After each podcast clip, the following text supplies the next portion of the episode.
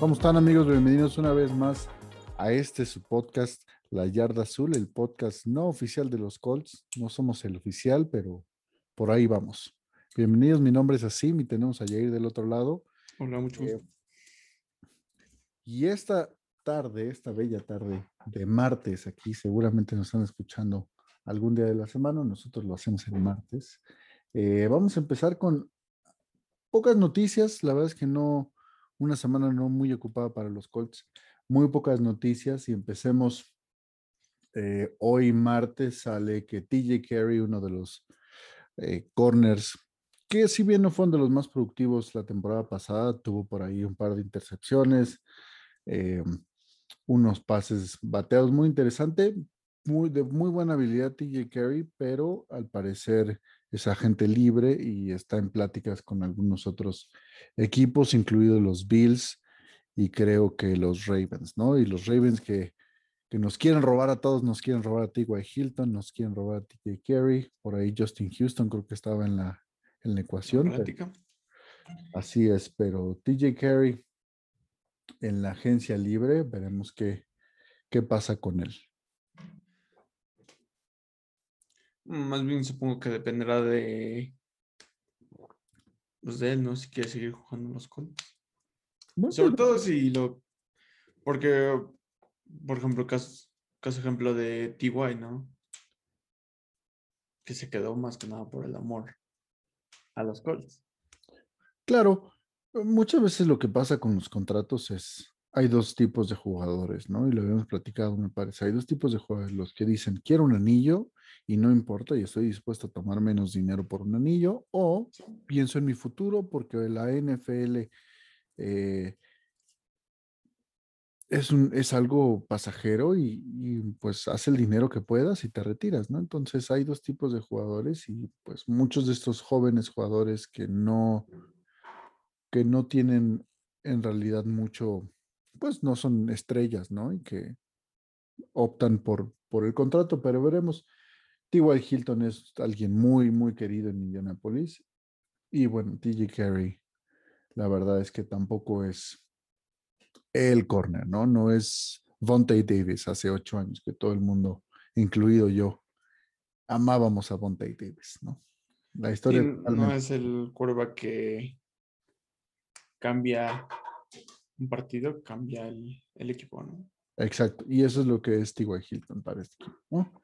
Eh, pero bueno, entre otras noticias y mi noticia más jugosa de la semana, Jadavion Clowney va aparentemente está en pláticas para llegar o a los Ravens o a los Browns o a los Colts.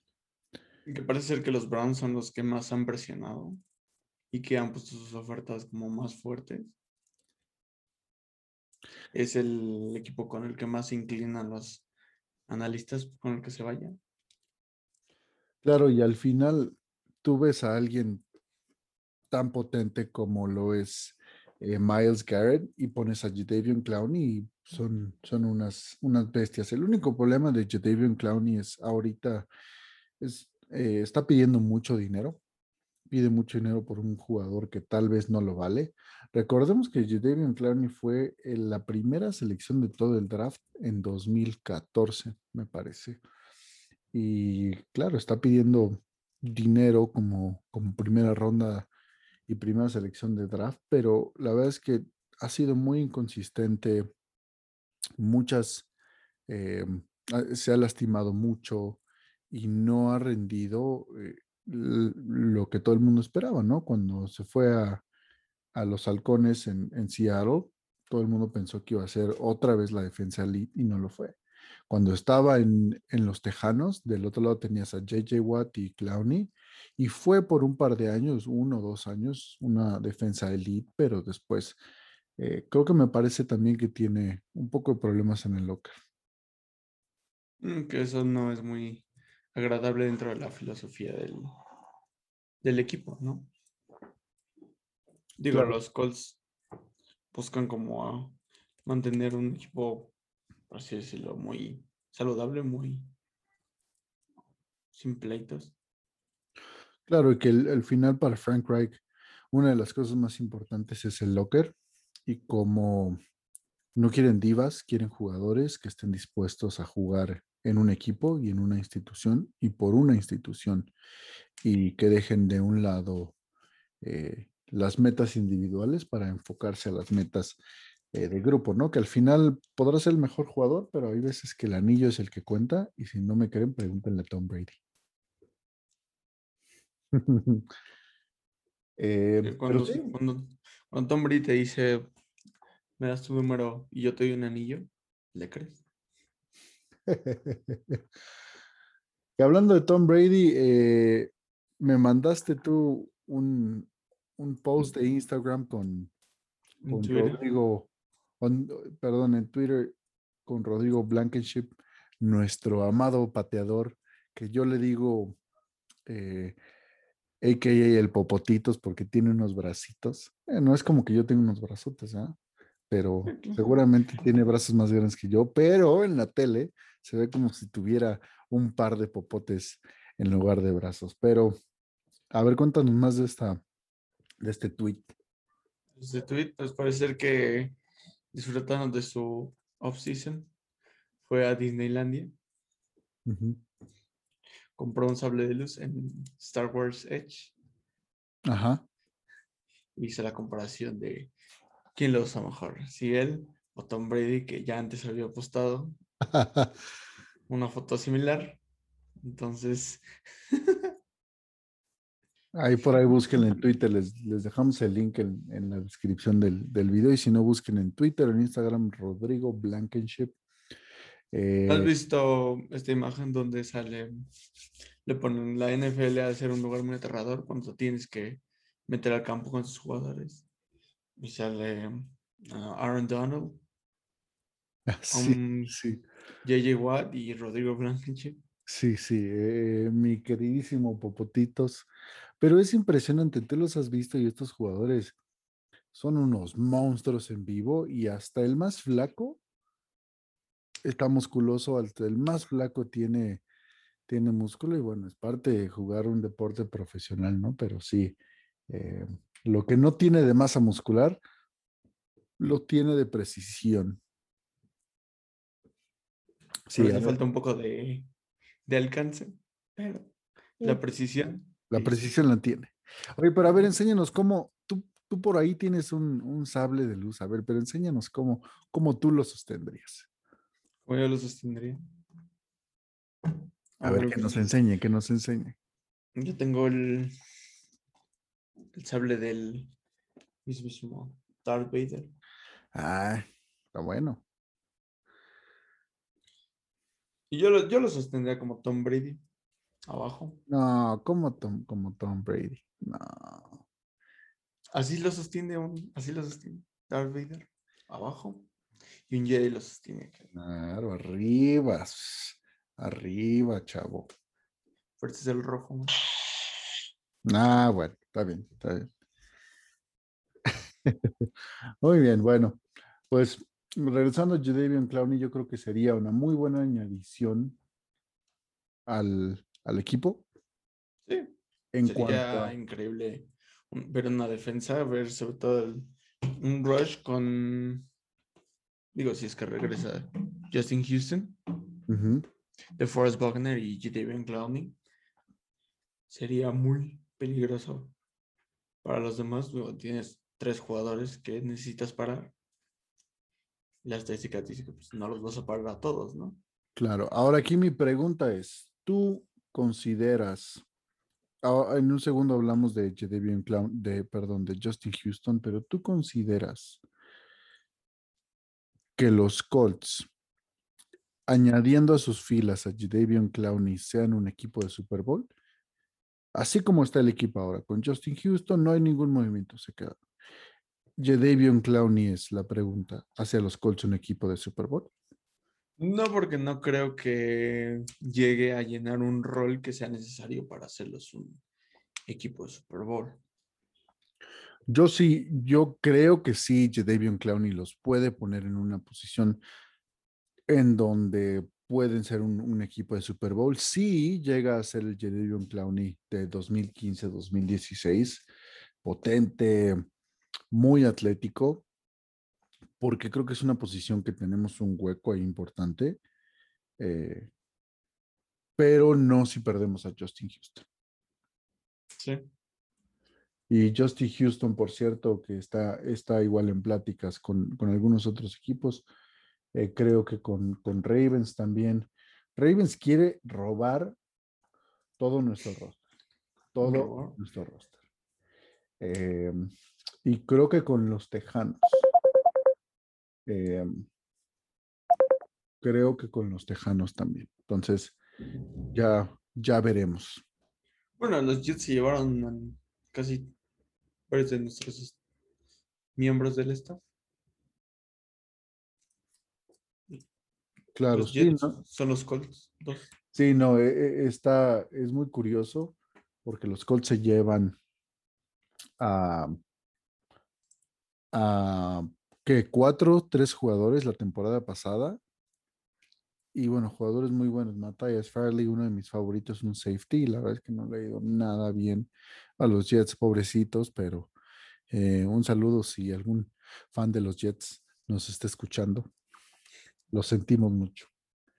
Eh, pero yo creo que esperemos ver qué pasa con Jadavion Clowney y, y, ver también qué pasa con Justin Houston esta semana, porque es uno u otro, ¿no? Y, y dos son de los agentes libres, pues más importantes, que ya hay, ya no hay muchos agentes libres, pero definitivamente Jadavion Clowney y Justin Houston van o pueden hacer la diferencia para los Colts, ¿no? Lo importante aquí es si Chris Ballard decide que es un buen, em, una buena añadición al equipo, y la otra si el precio es eh, correcto, ¿no? Sí, que Chris Ballard no, no es conocido por soltar mucho dinero a jugadores por más grandes que sean. Claro. Sí, pues ya, ya veremos. Y después en, otras noticias de los Colts, aún no, aún no se sabe todavía. Eh, había rumores de Richard Sherman, platicamos la semana pasada, no ha habido nada. Eh, ese rumor murió un poquito, creo que visitó a los, a los Raiders eh, y por ahí se, se corría el rumor de que iba a regresar a Seattle. veremos, creo que no es la mejor decisión regar regresar a un, a un equipo donde ya estuviste y, y, bueno, al final te quemaste un poco en ese equipo, pero bueno, si el dinero es bueno y, decide regresar ahí para terminar su carrera ahí, muy bien por Richard Sherman, ¿no? Muy bien. A la Legión del Boom. Bueno, ¿cuánto duró la Legión del Boom? Duró bastante y bueno, ¿qué será? Tres, cuatro años, pero es difícil tener un equipo tan, tan bueno y con el precio y todo, está, está difícil tener a tanta gente talentosa eh, bajo el mismo equipo porque, bueno, todos quieren cobrar más y ahí se ponen las cosas complicadas. Sí, que ahora comparan mucho a Patrick Mahomes con el quarterback de los de Seattle, ¿se me fue su nombre? ¿Con Russell Wilson? Con Russell Wilson. Sí. sus logros pues, fueron similares en cuestión de que fue una estrella que ganó el Super Bowl y que después de que ganó su Super Bowl, llegó al siguiente, no volvió a Y había una estadística muy, muy curiosa, ¿no? Justo como estabas diciendo. Los dos ganan el primero, los, su primer Super Bowl de rookies. No, pierden el primero. Ah, pierden el primero de rookies ganan el segundo y llegan al tercero otra vez, ¿no? Algo así, ah. una estadística muy curiosa. Y justo pasó exactamente lo mismo. Creo que es pierden en. Creo que es pierden en playoffs. Luego ganan el Super Bowl. Y la última estadística es pierden contra Tom Brady. Pierden contra Tom Brady, exactamente. Tom Brady, donde quiera que estés, te odiamos en este podcast. No nos escuches. Eh, y si nos escuchas, bueno, pues mándanos un saludo, ¿no? Imagínense que Tom Brady nos escucha. Un saludo para Tom Brady si nos escucha. Ya, ya no beses a tus niños, Tom Brady, por favor, no se ve bien, no. No, no les des besos, por favor. No les des besos. No sé si hayan visto ese, ese video. Hay un documental eh, donde hablan de Tom Brady, el off-season y todo. Y, fue muy famoso porque les da besos a sus hijos y se los da en la boca. Y mira, cada quien sabe cómo, cómo educar a sus hijos, pero, pero no en la televisión. No en la televisión. Bueno. Eh, hablando del draft, draft otra vez, eh, ya estamos a dos semanas, dos semanas del draft y los rumores empiezan a mm, ponerse un poco más duros, más interesantes. Hay un chavo bien interesante que se llama Greg Newsom.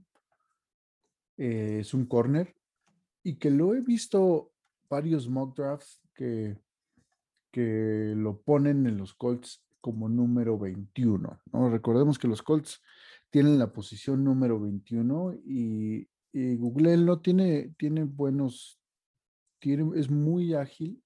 Y este es un draft que tal vez no tiene tantos corners, pero Greg Newsom, buen chavo, muy ágil. Creo que le falla un poco el eh, coberturas por hombre. No, no tiene tantas, tantas habilidades ahí, pero bueno, al final cae en un esquema donde los Colts no juegan tanto al hombre, juegan más por zona y eso creo que puede, le puede beneficiar a su estilo de juego. Sí. Sí, un estilo muy, este, que puede complementarse bastante bien. Claro, viene de Northwestern. Chicago, seis pies, que seis pies estamos hablando de que 1.90. 90, más o menos. 1.90, entonces ágil, 180, 190 libras, 90 kilos más o menos. Eh, bien, interesante. Creo que, creo que puede ser una buena añadición. Ahora, mi pregunta es, hay gente que pide, a partir de la, de la, de la selección 20, 18 a la 30 de la primera ronda, se habla de que ya no hay tanta, tanto talento. Claro, las primeras tres rondas hay talento pero no un talento que puedas tomar en la segunda o la tercera ronda. Ve el año pasado, Jonathan Taylor, uno de los mejores corredores del draft, y lo tomamos, me parece, en la posición 38. Sí. En la, a finales de la segunda ronda. Entonces, si podemos tomar un talento en la segunda ronda de primera ronda, para cambiar por dos, a lo mejor alguna segunda ronda y una tercera por la primera ronda, creo que Chris Ballard estaría muy contento. Ahora la pregunta es, ¿los fans van a estar contentos? Que a mí me parece curioso porque es algo que creo que no hemos visto a Chris Ballard que hace cuando tiene una ronda de draft tan alta, porque en los años anteriores, ya sea que la cambió o pues sí, la cambió, que en el año pasado fue por nada más y nada menos que de Forrest Buckner, que, se, que en realidad pues todas las redes sociales de los Cos lo trataron como si hubiera sido la selección del draft, creo que era la 17.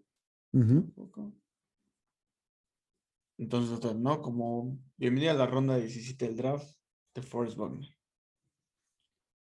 Claro, que al final eh, pagó sus dividendos y trajo bastantes resultados de Forest Buckner. Pero yo creo que la, la, fanaticada, incluido nosotros, o por lo menos yo, nos gusta ver a los Colts escoger talento de primera ronda, ¿no? Y, tu equipo te gusta ver que escogieron el, a lo mejor no el, el Trevor Lawrence, ¿verdad? Pero el Zach Wilson, el Devonte Smith, los talentos que, están en primera ronda y, si bien o no pagan dividendos eh, a lo largo de los años y nunca sabes, hay robos en las primeras rondas que dices, él fue primera selección como Mitchell Trubisky de los, de los Osos de Chicago que, bueno, ahora ha sido reemplazado, ¿no? Por, por, por Andy Dalton, pero bueno, eh, siempre la emoción de que tu equipo tome una primera ronda es, eh, es interesante, ¿no? Yo creo que, que, no lo va a hacer por la presión que tiene de, de los fans, de, o una vez más, cambiaste esto y pudimos haber tenido esta persona, pudimos haber tomado, creo que la presión que tiene, pero si algo es bien conocido, Chris Ballard, es por la habilidad de saber negociar. Sí, bastante bueno. Y saber elegir talentos. Creo que ha demostrado que puede conseguir buenos jugadores. No, no estoy diciendo que todos los jugadores que elijas son son talentos, pero, o sea, sí, creo que tiene un gran juicio en cuanto a eso. Y por eso es emocionante ver a quién elige ahora en la primera ronda, ¿no? Claro, y hay, un, hay un show, hay un show en internet eh, que se llama The Herd por Colin Coward. Y el año pasado dice, eh, búsquenlo, busquen Colin Coward Jonathan Taylor, Michael Pittman. Dice, cualquiera que escoja, estos son los dos mejores jugadores del draft. Michael Pittman y Jonathan Taylor. Son los dos mejores jugadores del draft. Y después en una, en una videoconferencia con Chris Ballard le dice, estos son mis dos jugadores, mis mejores jugadores del draft y tú los escogiste a los dos, ¿no? Eh, está padre ese show, pero lo que voy es, lo que tú dices, ¿no? Chris Ballard siempre tiene buen juicio para escoger. Eh, pero bueno, se le ha ido algunas veces, ¿no? Especialmente con jugadores defensivos, ofensivos, le ha ido muy bien, ¿no? Y con la excepción de, Darius Leonard, pero eh, defensivos no le, no le ha ido. Bueno, defensivos tienes a Justin Houston y a DeForest Buckner. No puedes decir que esos hayan sido malas elecciones. Sí, pero no las escoges en el draft, ¿no? Al final, el draft, recuerda que el draft no estás comprometido a, pagar millones de dólares como lo pagas por un DeForest Buckner, ¿no? Como lo pagas por un Jadavion Clowney. El draft los escoges por cinco años, cuatro años y a lo mejor les pones el franchise tag, pero más allá de eso están comprometidos contigo por cuatro o cinco años como lo es Darius Leonard, como lo está Cuento Nelson ahorita. Que bueno, tus contratos seguramente se están acumulando, pero eh, pues prefieres tener cinco años un jugador que es muy valioso, que es un Pro Bowler, a, un, a, una estrellita, ¿no? Una estrella fugaz. Exactamente. Exactamente. Entonces, pues bueno, hay que ver qué, qué cosas se, se deciden en los, en los, em, los próximos días. En los próximos días. La verdad a mí me gustaría ver una vez más a Justin Houston por lo menos un año, por lo menos un añito, otra vez en los Colts. Y curiosamente esta temporada no se habló mucho de él, pero sí tuvo mucha presencia.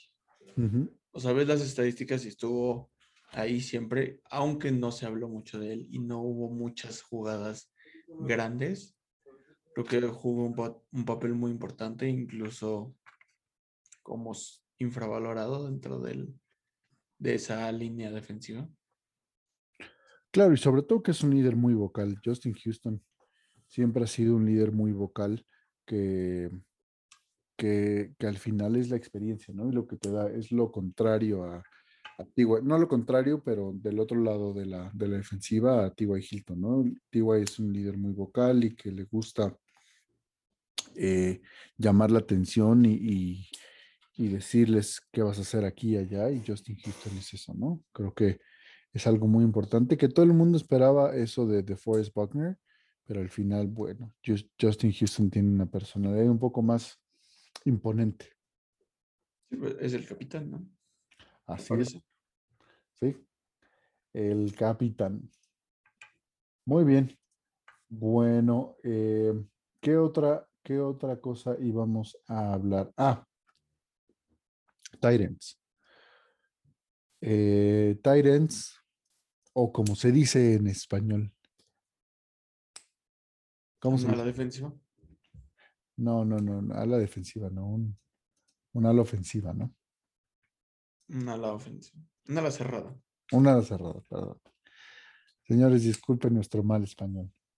Eh, un ala cerrada. ¿Qué opinas? Estaba leyendo un artículo que dice, los Colts tienen el peor grupo de alas cerradas de la liga. Y no creo que tengan el peor. Simplemente no son nombres, no son Travis Kelsey, no son George Kittle, no son Zach Ertz. Y, y sí, si bien Jack Doyle no ha sido el, el Tyrant más brillante.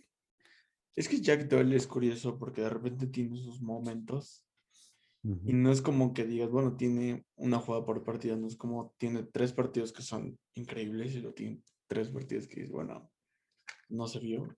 Y luego tiene como ese, esa onda. Como que no es consistente, como que sube y baja, ¿no? Y eso es una de las cosas, bueno, que a veces te cuesta la chamba en la NFL. Una de las cosas que a mí me gusta mucho de Jack Doyle y que siendo un tight end no se ve tanto, es el bloqueo. Es, muy, es un muy buen bloqueador. Eh, cuando, corre, cuando corren, eh, bloquea muy bien y eso es algo que, bueno, pues no se ve, ¿no? Sí, ¿no? Jack Doll, aparte, tiene que se agarra muy bien al balón. Sí, le costó, le costó, porque hace dos temporadas recuerdas que, cometió muchos fumbles y yo creo que estuvo practicando bastante en las últimas dos temporadas. En, él se agarra el balón y se tira, ¿no? Y eso es algo que, bueno, prefiero a lo mejor no ganar 10 yardas y ganar 5, sí. pero quedarme con el balón, ¿no? Sí, usa su propio pues, peso y altura para ganar esa yarda más. Exacto. Sí, y, y creo que Jack Doyle tiene un futuro, creo que todavía le, faltan tres años en los Colts para terminar su contrato. La verdad a mí me gustó mucho eh, la presencia en el locker de Jack Doyle. El otro Tyrant, Mo Ali Cox, que es, Cox. que si bien ha tenido buenas apariciones, no es un Tyrant todavía que es muy eh, versátil, ¿no? Es pesado, es grande y tiene muy buenas habilidades, pero al ser pesado y al ser grande no, no te puedes mover tan rápido, ¿no?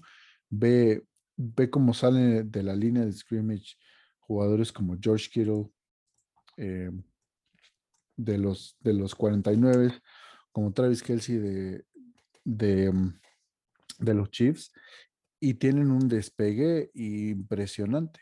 Parecen, son, son eh, casi receptores un poquito más pesados, pero tienen un despegue impresionante. Y, y Cox es un poco más lento.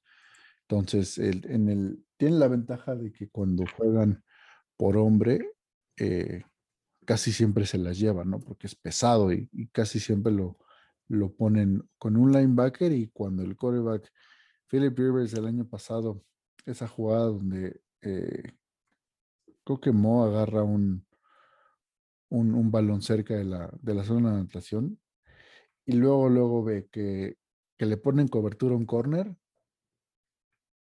Dice, de aquí soy, lo agarra. Entonces, eso es lo, eso es lo bueno, pero no es un playmaker, ¿no? No es alguien que, que te va a salvar el partido. Que Travis Kelsey toda la vida es. Y a lo mejor está mal comparados con Travis Kelsey, pero bueno, ese es el estándar.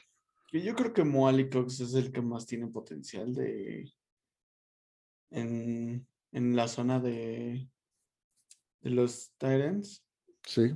Creo que es alguien que puede todavía despegar muchísimo más y llegar pues dentro de la conversación con, con Travis Kelsey y el resto. Yo no creo que esté a ese nivel de Travis Kelsey, pero bueno, me gustaría verlo de titular en algún otro equipo, aunque yo claramente no me gustaría verlo partir, pero creo que se merece, se merece en otro lugar, en otro equipo en la liga, ser titular.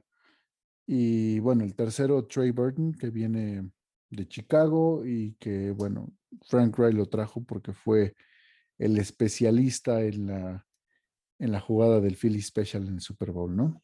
Él fue el que, por si no sabían, él es el que, Trey Burton es el que manda el balón en la Philly Special, eh, que manda el pase a Nick Foles para la zona de anotación y qué jugador, ¿no? Sí, muy creativo, justo cuando se necesitaba. Así es, así es. Y Carson Wentz, no tan activo en redes sociales, pero hay un video que el otro día estaba viendo en, Instagram y muy, muy, muy interesante. Están, el, hype está bueno en, redes sociales y esperemos si, si así como ladra, muerde. ¿no? Eh, T.Y. Hilton me parece que la semana pasada comenta que, que Carson Wentz tiene un muy buen brazo y todo esto. Ya veremos, ya veremos. ¿Sabes quién que estuvieron practicando, no? T.Y. Hilton y Michael Pittman. Junto con Carson Wentz, ¿no? En como un entrenamiento ahí más. Así es. Más, más, cerrado. Así es, y ya veremos qué, qué tanta química tienen eh, esos dos Carson y, Michael Pittman, que me parece que va a ser buena y este puede ser el año de Michael Pittman, eh, pero veremos, veremos qué tal le va. Em, y ese es el grupo de tight ends. Creo que también es una necesidad eh, en el draft, una cuarta, quinta ronda que puedan, que puedan tomar. Pero había rumores de Zach Inicialmente, cuando todo el contrato de Carson Wentz se está desarrollando.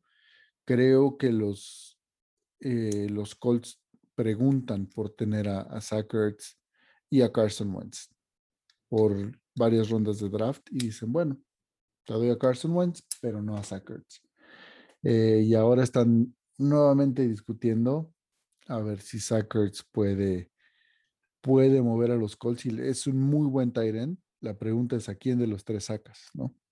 No puedes tenerlos a los tres a, los, cuatro, perdón. Que yo creo que. Mm, mm, no sé, sería complicado. Yo creo que el que el que menos resultados dio, definitivamente Trey Burton, no dio los resultados que esperábamos. Muy bueno, muy versátil, y creo que Frank Wright sabe ocupar a todos sus Tyrants y no sobreusarlos.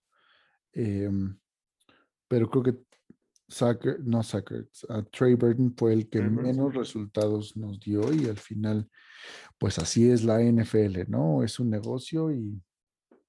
Pero si Sackers llega a los Colts, también sería...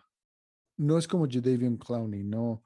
Yo no creo que, que, que los convierta automáticamente en un equipo candidato al Super Bowl, pero sí Sackers llega a imponer presencia y a darle mucha más apertura a, la zona y a los receptores, ¿no?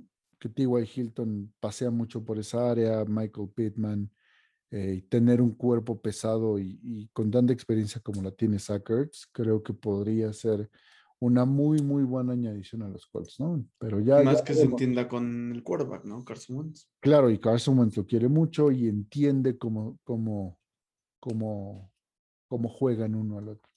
Lo veo poco probable, lo veo poco probable porque le gusta mucho Filadelfia y ahora, bueno, con lo que está pasando y todo, parece que se quiere estar, se quiere quedar en Filadelfia, pero eh, bueno, ya veremos. Dijo el ciego. Ya veremos, dijo el ciego. Y bueno, no se les, ahorita hacemos una pausa, no se les olvide que vamos a tener un draft party, ¿verdad? Estamos todavía con el draft party, ¿no? Ok. Sin nada de que me dejas, ¿eh? Sí, ¿no? El 29. 29, eh, vamos a tener eh, draft party, nuestra reacción en vivo. Esperemos, hay un video muy, eh, muy chistoso en internet donde mm, el año pasado un fan, no sé, no recuerdo muy bien, un fan muy, muy intenso de los Packers reacciona cuando draftean a Jordan Love. Jordan. Y y se vuelve loco. no, ¿por qué? Y, y, se queda con la boca abierta. Entonces, esperemos que no draften un, un quarterback. por cierto, vi, vi un video de Zach Wilson en su Pro Day que se rumora que es eh, la, el reemplazo de Sam Darnold. Zach Wilson, qué brazo, qué brazo. Sí, sí, sí, sí. Se hace hacia atrás, a contrapié, saca una bomba, 50 yardas, a contrapié. Sí, chequenlo. Zach Wilson, hay, hay un meme que vi de Zach Wilson que dice, Zach Wilson es como si hicieran una película de Zach Wilson y él fuera el, actor haciendo a Zach Wilson. o sea, que no se parece a él. O no se parece, y como está así guapillo y todo, pues ya sabes. Va a pasar el típico de Jimmy, Jimmy G. Así, exactamente. Como el Jimmy G. Lo podrán dejar, no lo, no lo pueden dejar ir, está muy guapo. Sí, es que cómo lo vamos a dejar ir porque está guapo. Está guapo. ¿Viste que Julian Edelman se retira? Sí, Julian Edelman eh, se nos va y, la pregunta es, ¿es un Hall of Famer o no es un Hall of Famer? Mm, yo creo que sí. Claro, por supuesto que sí.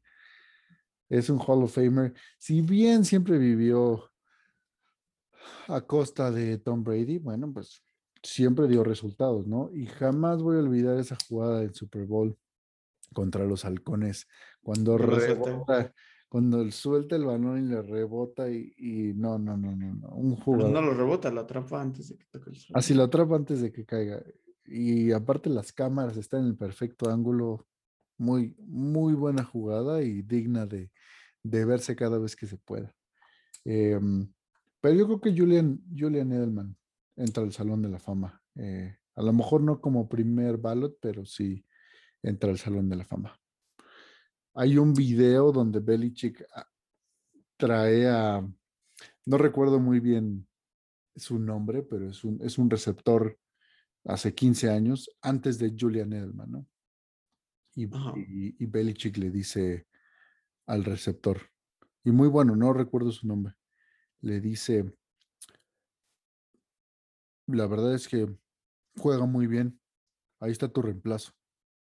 Y el otro se queda así, no, no, sí, claro, si él juega muy bien, eh, claro que sí, y eventualmente jamás volvió a jugar. Así pasan las cosas, ¿no? Pregúntale a, a, a Tom Brady cómo empieza, cómo empieza jugando. Se lastima Drew Bledsoe y entra y jamás vuelve a salir del campo. Drew Bledsoe, bye. Se lastima, entra. Por los siguientes 20 años, Tom Brady juega en los Pats. Tom Brady le dijo al dueño de los Patriotas, creo, que haberlo draftado fue la mejor elección que pudo haber hecho en su carrera. Sí. Sí, la verdad es que Tom Brady, bueno, imagínate que hubiera sido Tom Brady en los Colts. El año pasado creo que en esas fechas ya, ya se había sido, pero ofrecieron lo, los Bucaneros pagaron lo mismo por Tom Brady que los Colts pagaron por eh, Philip Rivers. Yo creo que ahí fue más de qué tanta libertad estaban dispuestos, qué tanto estaban dispuestos a darle a Tom Brady, no más allá del dinero, sino en cuestión de, decisión. Claro, de equipo. Porque, porque Tom Brady es conocido que acepta menos dinero para que le paguen a otros jugadores. Claro. O sea, que puedan conseguir mejores jugadores para llenar pues, un equipo que los lleve al Super Bowl.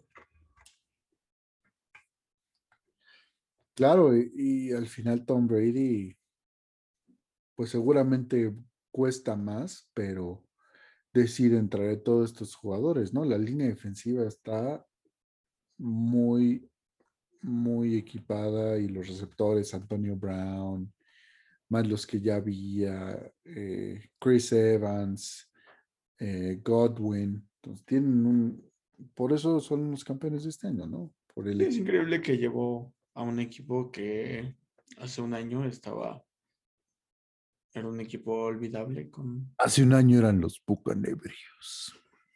Los Bucanebrios que bueno, los veías en el calendario y decías, bueno, otra victoria más. Claro. Tal vez tal vez tengan tal vez vayan 8-8 si les va bien la temporada. Claro. Claro, y, sí, los llevan hacia, hacia la victoria. Es, yo no creo, yo comparto mucho la filosofía de los Colts. No puedes comprar un equipo, tienes que construir un equipo. A todos los que piensan de esa manera, este año la liga y Tom Brady nos cayó la boca diciendo, podemos comprar un equipo y hacerlo bien. Sí. ¿No? Y, y... sí, pues puedes comprar distintos jugadores de distintos equipos. Así es. Juegan bien y... Pero ahí, bueno, ¿quién estaba a la cabeza? ¿no? Yo creo que por eso...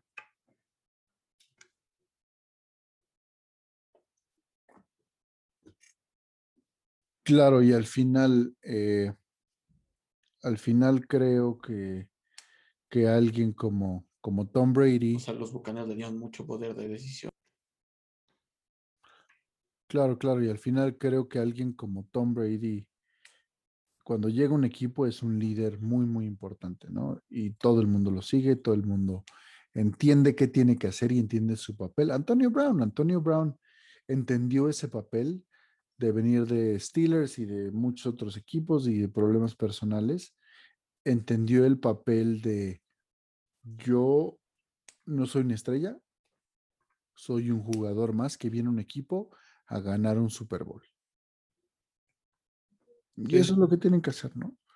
Y esperemos que los Colts, eh, si bien Carson Wentz no es Tom Brady, pero los Colts entiendan que, y Carson Wentz también, ¿no? Que entienda que viene un equipo donde las individualidades quedan de lado y el juego en equipo y los logros eh, colectivos son los que importan.